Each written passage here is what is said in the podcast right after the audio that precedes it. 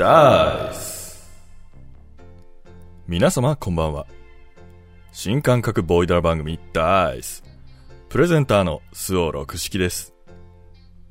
この番組はダイスを使ってランダムに決めたジャンルとシチュエーションをシナリオライターとアクターでボイスドラマにする新感覚ボイスドラマ番組です。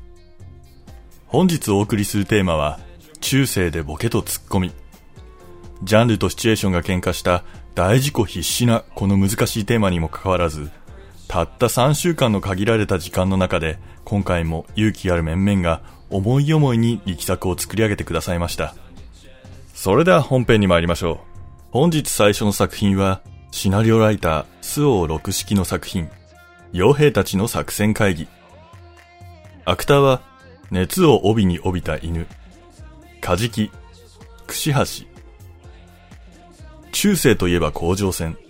敵の城壁を前に傭兵たちが作戦を立て始めます。傭兵隊長と傭兵たち。けれどこの三人、なんだか空気がおかしい？デコボコ傭兵たちの掛け合いを、新進気鋭の若者たちが演じてくれました。それでは参りましょう。It's showtime!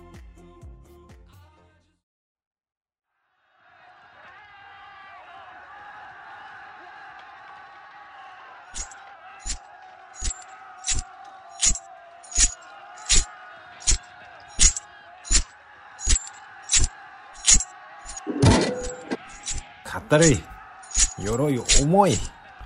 おい、なぜ足を止めている？いやー、だってあいつら城から出てきませんよ。それでも矢を追いかけることはできるだろう。こっから？探求で？いや、無理でしょ。クロスボウならギリギリ届くか？まあ、届いても当たらんだろうし、当たっても川鎧すら抜けないだろうがな。だいたいブリーチングタワーが組み上がるまでは私らには出番なんてありませんって。お前らには忠誠心というものはないのか？武君をあげれば報酬もあるんだぞ。騎士様じゃあるまいし、私ら傭兵に忠誠心求めるのは無理筋でしょ報酬もらうには、終わるまで生きてなきゃならんしな。う。そうそう、それに攻める道筋立つまでに私らが怪我でもしたら。攻められるものも攻められないよな。この不届き者めが。そう顔を真っ赤にしなさんな。肩の力を抜いて攻め時を待ちましょうや。ならばその攻め時が来たらどう戦うのか聞かせてみろ。ええー、唐突だな。そうですね、とりあえずドワーッと言ってドカンからのズバババーですかね。いや、オノマトペ。作戦オノマトペ。そんなんでわかるかそうだぞ、いくらなんでもそれはあんまりだろ。ドワーッと言ったら、ダダダドカーン、ズバーンからのズババーンだろ。おおなるほど。確かにその方がわかりやすい。感動的なわかりやすさだ。うん、確かにわかりやすくな。ってないよ。ねえ、一体何がわかりやすくなったの？だから、ドワーッと言って、ダダダドカーンからのズバババーンですって。そうそう、ドワーッと言って、ドカーンからのズバーン、ズババーン、ズバババーいや、お前らでも伝わってないや。いや、伝わってますから。完璧に伝わってますから。隊長が理解する気がないだけでしょ。こんなんじゃ勝てませんよ。あ、すいません。って私が悪い？私なんか悪かった？そんなんだから足が臭いんですよ。そうだそうだ、足草。いや、ただの悪口。っていうかちゃんと毎日洗ってるから。おい、聞いたか？毎日洗ってるんだってよ。こっちは日々の飲み水にも困ってるってのに。嘘です。盛りました。なんで嘘つくんですか？目。はい。じゃないわ。怒ってんの私だからね。うわ、逆ギレしたよ、この人。反抗期かな。いい年こいて。いい年こいて悪かったな。仕方ないな。何が気に入らないんですか？おい、優しくすんな。つけやがるぞ。怒るな私怒るなふう。まず作戦を具体的に立て直せ。ほーら。っていうか人に物を頼む態度じゃねえな。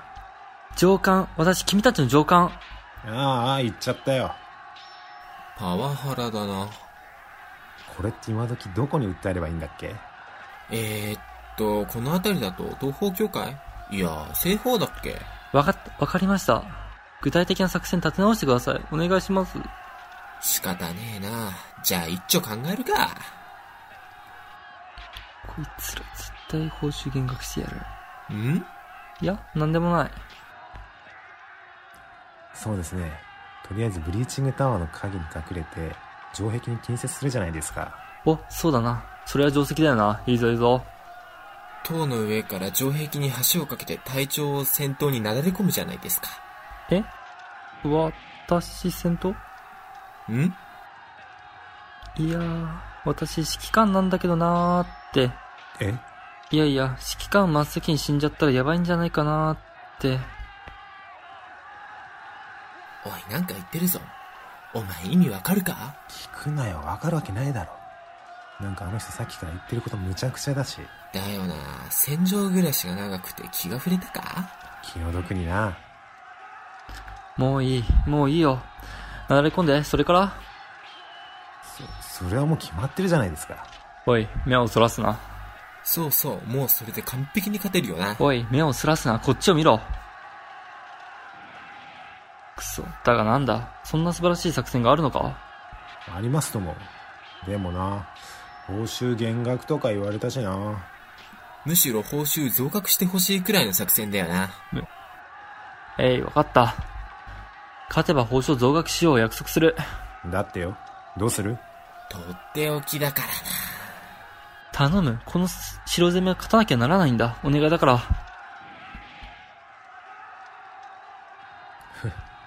隊長がそんなに頼むなら仕方がないですね報酬期待しますよそうだよな。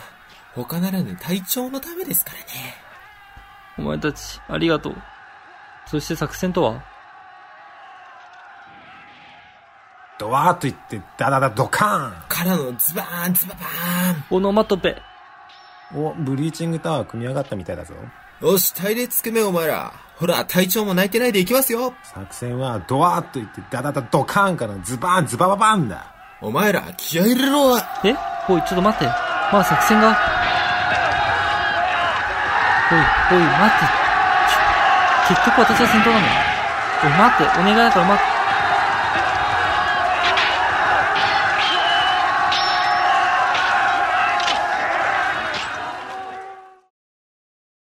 結局負けだ。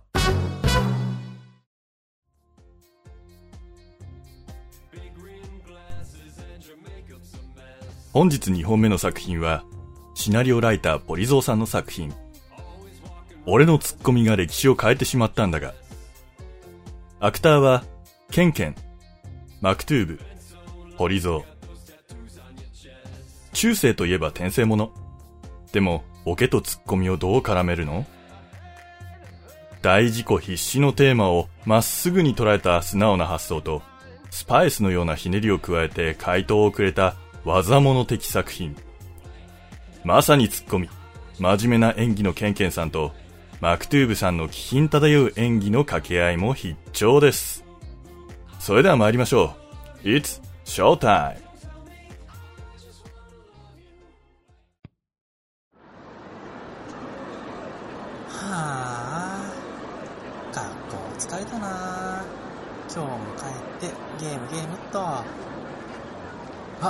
ログインボーナスもらい忘れてる。アップねおい赤信号だぞ。え？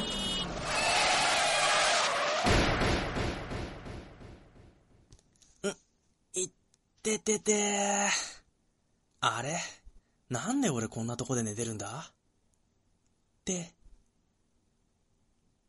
どこだここ？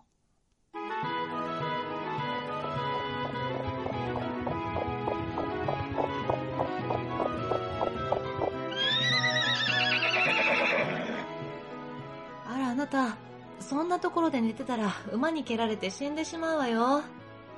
金髪にドレスに馬車。それに日本人じゃない。見慣れない服装ね。それにここいらでは見かけない顔立ち。あなたどこか外国から来たのかしら？いえそれがわからなくて。ここは一体どこなんですか？あら、迷子ここはオーストリアよ。あなたどこから来たの？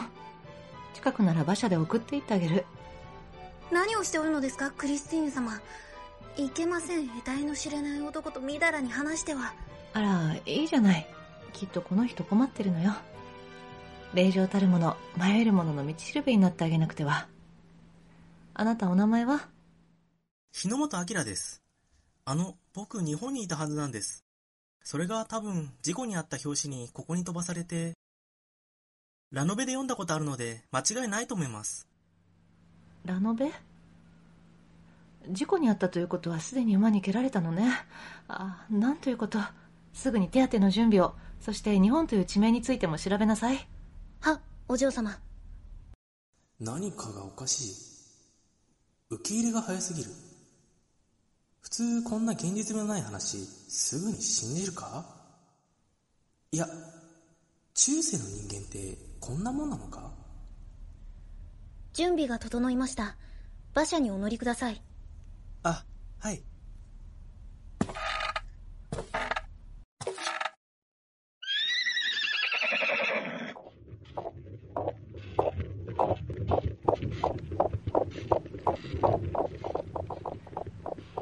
土で汚れてはいるけど、目立った傷はないみたいね。ご心配をおかけしてすみません。あら、あなたの目真っ黒なのね。まるで焼きすぎて黒焦げにしたパイのようだわ。はい？え、何か変なこと言ったかしら？い、いえ。今のはなんだ？貴族ギャグか？あなたがいたところとても興味があるわ。その服装も見たことがないし、きっと独自の文化を遂げているんでしょうね。ああ、これは学ランといって学校の制服なんです。この胸元のボタンも素敵だわ。まるで畑の野菜にたかるコガネムシのよなぜ素敵なものを虫に例える？さっきからこの人の例えるものチョイスがおかしいぞ。こ、黄金節なわけないじゃないですか。う。あら、わかってるわよ、いやね。くそ、流された。リリア、あとどれぐらいで城に着くの？あと10分ほどです。クリスティーヌ様。後でリリアに詳しく調べてもらうけど、日本という地名は聞いたことがなくてね。しばらくの間、城であなたのことを預かるわ。え？そんな悪いですよ。あら、でもあなたこれから行くあてはあるのかしら？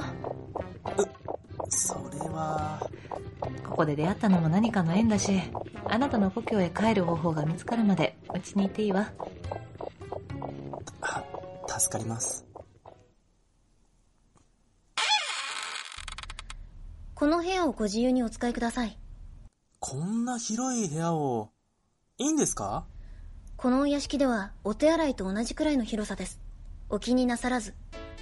部屋の広さをお手洗いってすごい表現ですね。あ、お客様にぶしつけな物言いを。あ、いえいえ、ごめんなさい。そんなつもりで言ったんじゃないんです。故郷の癖が。申し訳ありません。主人への報告は何とぞ、何とぞ。いえいえ、こちらこそ、こちらこそごめんなさい。部屋をお借りしている分際で、ごめんなさい。本当に申し訳ありません。夕食の時間になりましたらお呼びいたしますので、ごゆっくりおくつろぎください。はい。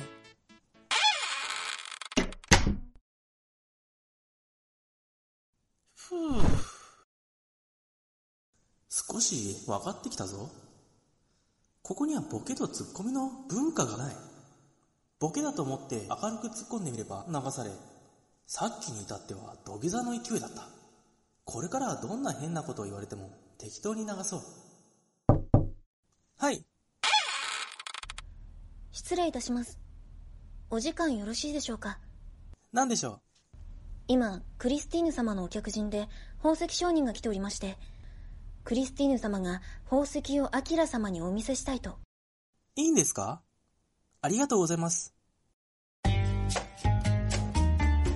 このブレスレットを1ヶ月間身につけると肌は雪のように白くなり唇は血のように赤くなります。吹き出物の気になる肌もおしろいらず。買うわ、全部。かもられとる。こんなジャンプの裏表紙みたいな商法がこんな時代からあったなんて。なんで騙されんだよそしてこの指輪をつけるとどんな殿方もメロメロ。私馬術も上手になりたくて。この指輪で馬術も上手になります。買うわ。なんでだよ。なんで取ってつけたような効果信じる？殿方にモテるのと？馬術上手くなるの？どう考えてもバランスおかしいだろう。ああのねおばさん。実は私ゴニョゴニョゴニョゴニョははそれはそれは。とっておきの商品があります。まだ誰にも見せていない。こちらのイエローダイヤモンドの首飾り。こちらをつければどんな絶望的な胸も立ちどころにプルンプルンに。それはもう気球と見まごうようなプルンプルンに豊かに実ります。全部ちょうだい。おかしいだろ。まあアキラどうしたの？大きな声出して。クリスティーヌさんあんた騙されてますよ。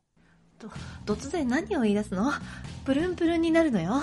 そうじゃプルンプルンじゃ。なるわけねえだろ。こんな宝石じゃらじゃら重たいのつけてたら逆にしぼむわ。そんなことないわい。これは名のある魔術師が力を込めた大変ありがたい宝石じゃ。お前のような若造に何がわかる？じゃああんたその首飾りをつけてみろよ。なるんだろ？立ちどころにプルンプルンに。えいやわしはもう年じゃから。言ってただろ？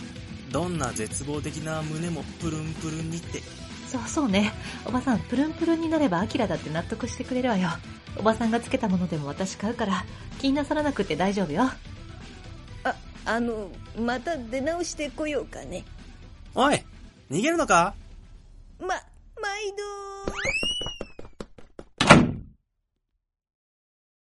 ももしかして本当に嘘だったの？危うく偽物をつかまされるところだったわ。クリスティーヌさんあんな見えすいた嘘信じちゃダメですよ。アキラあなたすごいわ。嘘を見抜いてその絵撃退するなんて。おかしいことをおかしいと思ってそれを口にしただけです。僕の故郷の日本ではこれをツッコミと言います。ツッコミ？アキラ私にそのツッコミ教えてもらえないかしら？クリスティーヌさん。もう箱入りのお嬢様でいるのなんて嫌だわ。これからは女性も活躍する時代。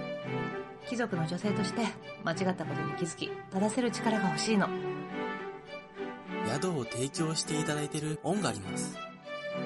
教えられることは全て教えましょう。アキラ。アキラじゃありません。これから僕のことは師匠と呼んでくださいはい師匠。それから僕とクリスティーヌの壮絶な授業が始まった。布団が吹っ飛んだ。いや布団は簡単には吹っ飛ばないんじゃ。テンポが遅い。べっぴんさんべっぴんさん一人飛ばしてべっぴんさん。ち違うのリディア。今のは練習で言ってるんであってあなたを侮辱してるわけではないのよ。本気にするな最近暑いですね。8月でこんなに暑いなら12月なんて80度くらい行くんじゃないですか？え大変。今から対策を練らなきゃ。寝るな。死にますよ。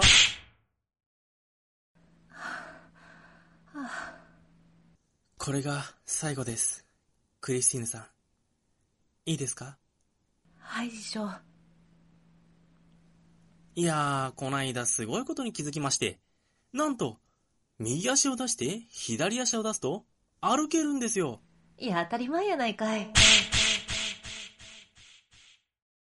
クリスティーヌさん。はい。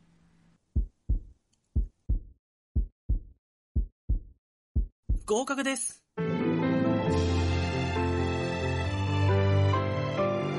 師匠ありがとうございます。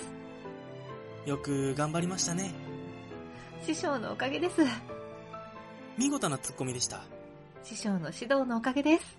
ツッコミの時の手の角度。夕食のお時間です。よくできてましたよ。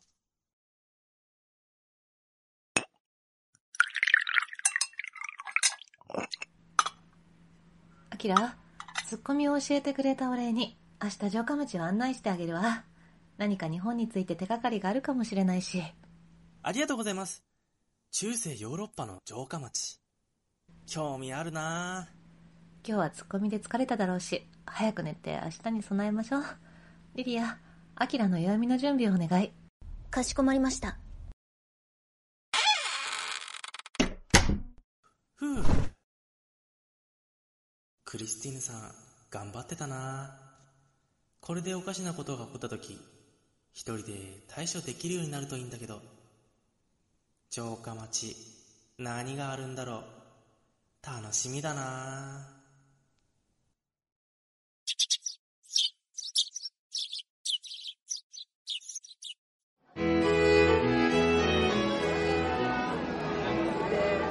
うわ人がいっぱいだ。ここはこの辺でも一番栄えてる市場よ。何か欲しいものや見たいものがあれば、リーヤに聞けば何でも答えてくれるわ。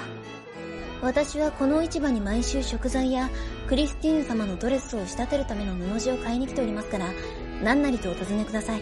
じゃあ、リリアさんがいつも行く店を。あ、こんなところに馬が。アキラ、危ない、近づいちゃダメ。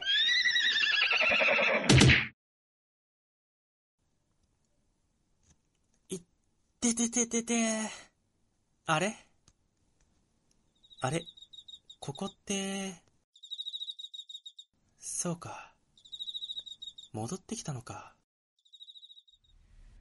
あんたもう、こんなに泥だらけにして。ごめんごめん。はあ。やっぱ家が一番だな。中世ヨーロッパの貴族の式になんとアキラという日本人の名前が記されていたんですえ？その日本人アキラの愛称は師匠ツッコミを教えてもらったと17世紀の貴族クリスティーヌ・フランクルの手記に記録がありましたこのクリスティーヌ・フランクルは女性でありながらおかしなことは見逃さずに厳しく絶制しオーストリアの社会に多大なる影響を与えた人物であると後に語られていますツッコミで歴史、変えちゃったよ。本日最後の作品は、シナリオライターハスキーさんの作品、夢の中の打ち上げ花火。アクターは、雑女、オリゾー、マクトゥーブ、ハスキー、スピタ、スオー六式。内容については聞いてのお楽しみとしましょう。柔軟な発想でテーマを捉え、意外な展開に持っていく発想力。一回ごとにランダムに決まるこのダイスという企画の流れに新しい切り口を加えてくれるハスキーさんの持ち味が存分に発揮された作品です。それでは参りましょう。It's Showtime!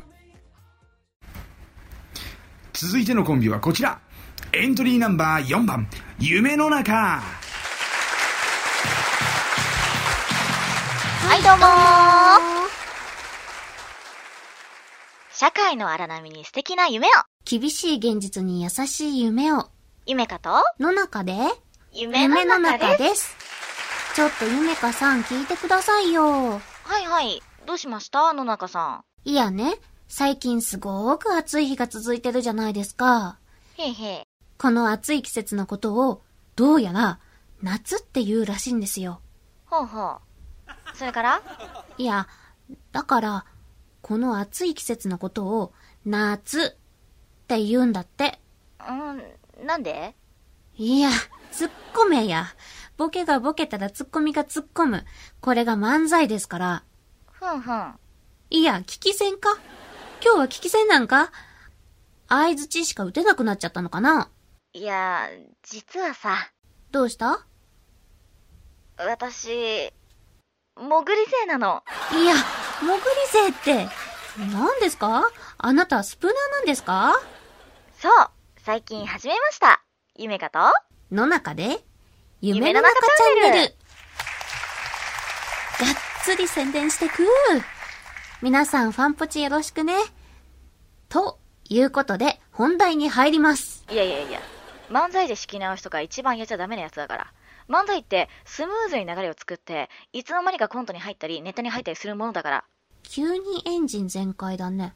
そらもう今まで我慢してきましたから。が、我慢？夏よ夏。暑い季節は夏。当たり前のこと言いなさんな。ああ、そこか。そうなんですよ、ゆめかさん。夏って言うらしいんです。いやもう突っ込んだわ。なんか言わせんねん。夏といえば海ですよね。青い海、白い砂浜、カモメの鳴き声。なので、海にちなんだお話をしたくて。海にちなんだ？はい。浦島太郎って知ってますか？ええ知ってますとも。いじめられていた亀を助けて、竜宮城に行くお話でしょ？そう。その浦島太郎をここで練習させてほしい。なんで？今度、いとこに読み聞かせしてあげるの。あらー、優しいお姉ちゃん。いとこ何歳なの？23歳。いや、大人。タコワサが好き。いや、大人。3歳の子供がいる。いや、私たち先越されとる。てか、3歳の子供に読み聞かせしてあげればいいじゃん。ガキは嫌い。いや、急に辛辣。汚ねえよだれ垂らすし。いや、辛辣。あと基本癖。癖はいかん。人んちの子に突然の癖はいかん。だから、いとこに聞かせたいの。浦島太郎。わかった。野中ちゃんの気持ちはよーくわかった。いいよ、浦島太郎。話してごらん。んじゃ、行くね。太古の昔、日本にまだ未開の地があった頃、浦島太郎という少年がいた。ちょっと待って。もう、何？まだ始まったばっかりなんだけど。ごめんね。私が知ってる浦島太郎と大きく違ったからびっくりしちゃって。普通そこは昔々あるところにで始まるんじゃないの？あ、そっちえ、どっち？あ、スタンダードパターンね。はいはいはいはい。もう、最初に言ってよ。う、うん。なんか、ごめんね。はい、では参ります。昔々、あるところに、浦島太郎という名前の少年がいました。少年は中肉中背で釣りをするなどしてニート生活を楽しんでおりました。ちょっと待って。もう、今度は何？ニートって言い方よ。それは働いてなかったかもしれないよ。そこまで私もわからないけど、ニートはダメでしょ。雰囲気が台無しになって現実に引き戻されちゃうよ。あ、スタンダードポピュラーパターンのやつね。その、さっきから言ってるスタンダードだのポピュラーだのは何？え？昔話するとき、オプション選ばないの？はい、もういいです。えー、私の知識量不足でした。続けてください。その、スタンダードポピュラーパターンでお願いします。はい。では改めまして、うん。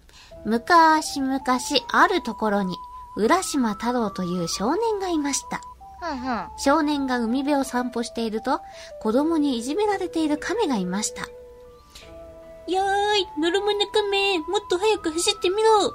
ほりゃほりゃ、この攻撃を受けてみろ。ブハハハハ、貴様を石にして土に埋めてやろうか。三人の子供たちは手に持っていた棒で亀をつついたり蹴ったりしていました。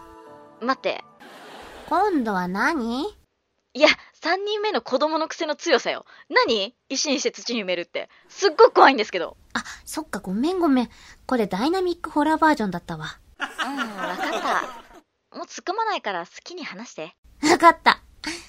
子供たちにバチボコにいじめられてたミシシッピアカミミガメを見て、浦島太郎はこう叫びました。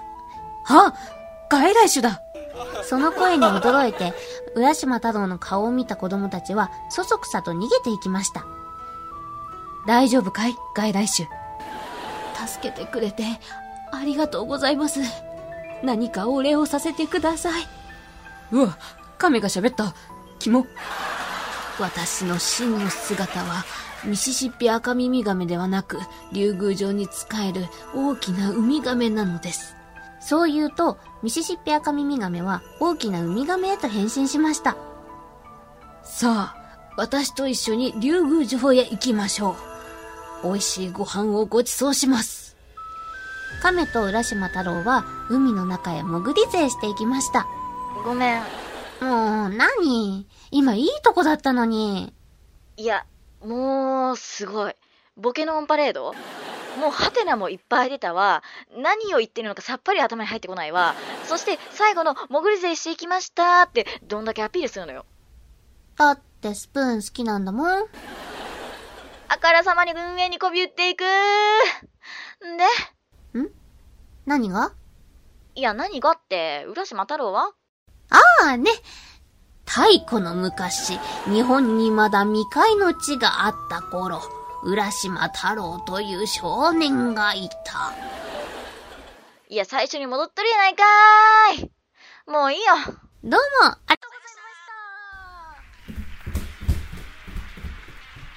あら、誠、お出かけ？うん。ちょっとお祭り行ってくるから帰り遅くなるかも。なーに？あんた、今日機嫌いいじゃない。まさか、お祭りデートにでも行くの？う、うるさいな。そんなんじゃないよ。友達と花火大会に行くの。はいはい。わかったから。あまり遅くならないようにね。うん。行ってきます。うわギリギリだ。もう神井さん来てるかな？急がないと。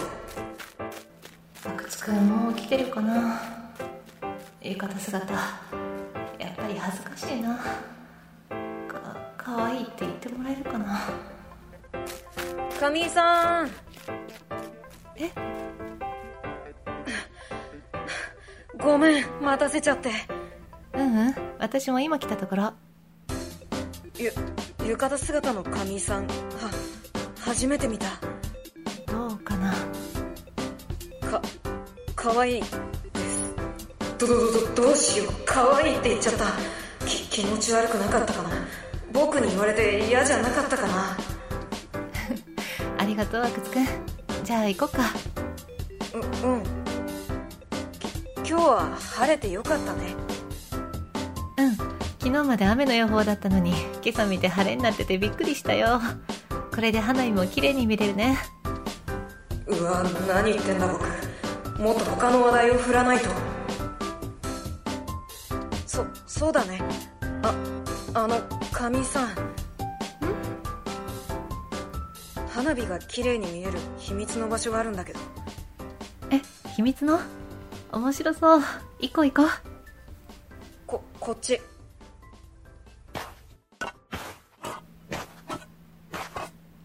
こんなところ抜け道あったんだ。なんかドキドキするね。やばい。これはやばい。神井さん可愛すぎるし二人っきりとか何話したらいいか分かんないあ、悪魔じゃん。ん神井さんも一緒だったんだ。こんばんは。なんでなんで藤沢君がここにいるの？え？いや、その、たまたま。たまたまさ、お前ら見かけたから。ああ分かった藤沢君私たちの後つけてきたでしょう。もう。あそうだ。せっかくだからみんなで花火大会行こう。え、いいの？悪いよ。なんか二人いい感じだったし。べ別にいい感じとかそういうんじゃなくてただ二人で歩いてただけだし。そうなの？じゃあ、俺が神井さんのこと狙っちゃおうかな。え？神井さん、今彼氏いないでしょ？だから狙っちゃおうかな。なんて。もうちょっと変な冗談言わないでよ。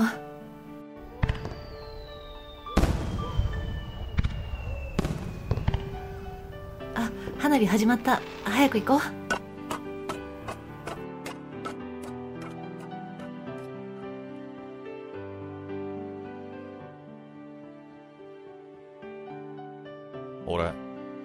負けねえから。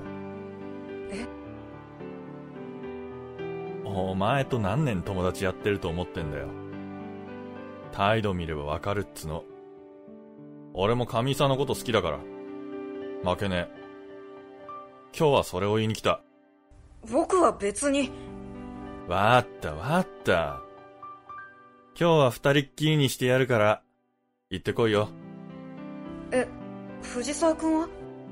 俺？ああ。俺は、その、あれだ。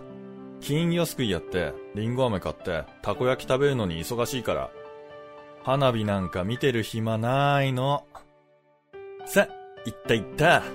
ちょ押さないでよじゃあな、悪魔。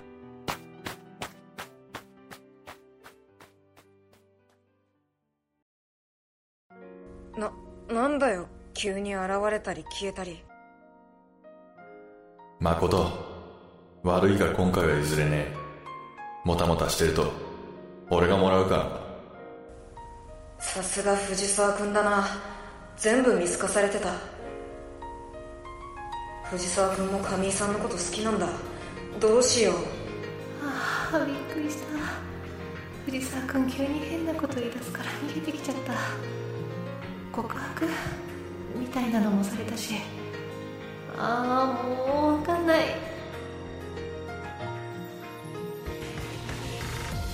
届かない思い。届けたい思い。彼女に対する2つの気持ちが今ゆっくりと動き出した。次回予告。神井さん。俺はあなたが好きだ。俺と付き合ってほしい。ぼ僕は今好きな人がいて。え私の気になってる人？いるよ。